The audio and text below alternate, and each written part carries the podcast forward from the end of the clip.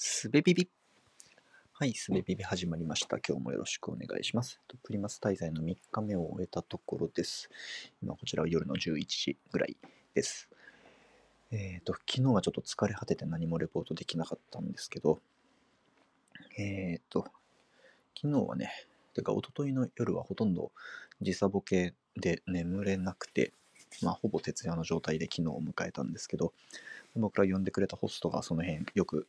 分かっているようで、もうあらかじめ、えー着いて翌日、えーと、昨日ですね、昨日は一日オフで休息の日ということで開けておいてくれました。ありがたい。んで、まあ昼ぐらいまで寝てというか寝転んで起きたままだけど、眠れずに寝転んだままでいたんだが、まあちょっと、えっと、日光も浴びねばということで 外に出て散歩をしてました。えっ、と、プリマスという町は、えっと、海軍かな、軍隊があって、まあ、戦争の爪痕が残っている町ですと。えーなんかすごい新しそうなショッピングモールとか大学とか、まあ、家とかが立ち並ぶところにいきなりポンと,、えーと爆撃を受けて半分壊れた教会がそのまま残してあるとかそういうのが、えいきなり現れたりする結構ねそれもあの1箇所2箇所特別に残してあるっていう感じでもなくって結構ね街の中にたくさん、えー残してありましたね。まあ、それが今何かに使われているのか、ただ、えーと、残されているだけなのかということはちょっとわかんないんですけど、まあ、とにかくその、うん、おそらくその町としてこれは残すべきものだというふうに判断されているんでしょうね。うん、というような町でした。で、えっと、散歩はね、えー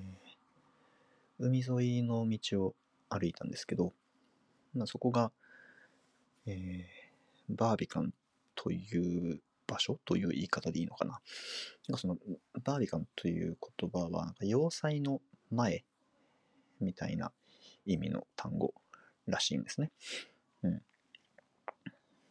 えーっと、うん、まあちょっと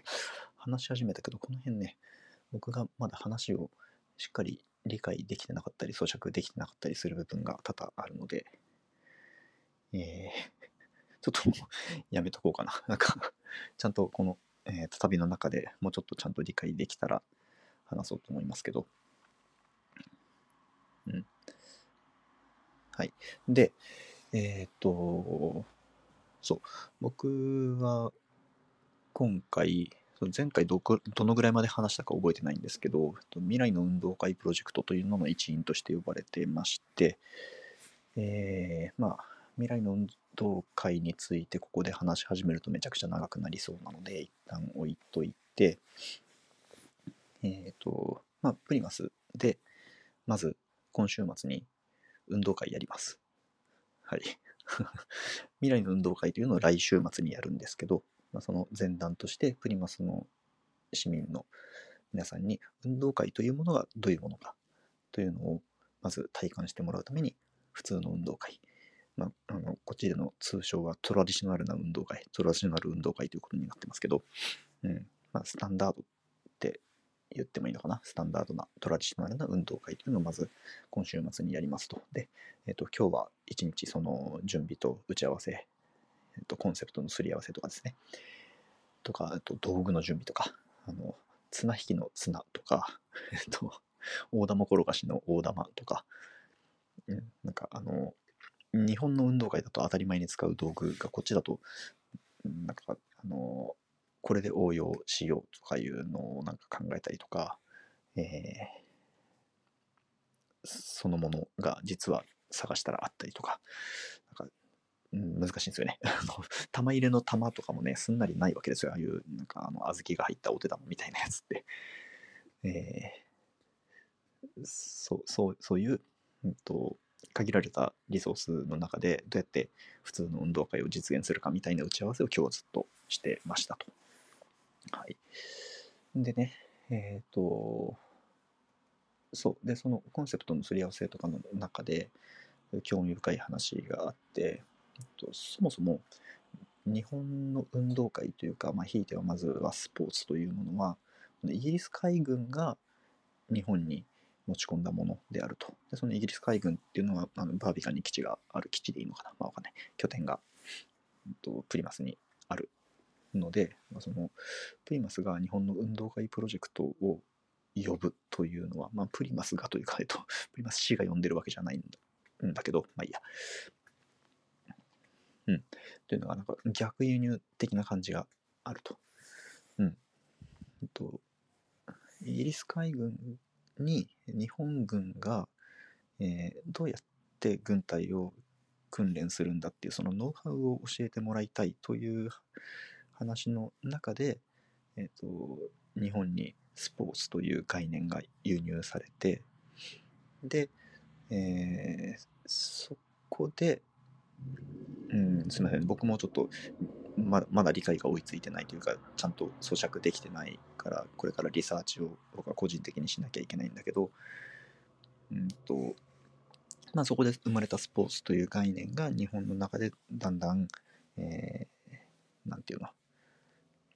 なんていうの咀嚼され醸成されていって運動会という一つの形に今なって日本の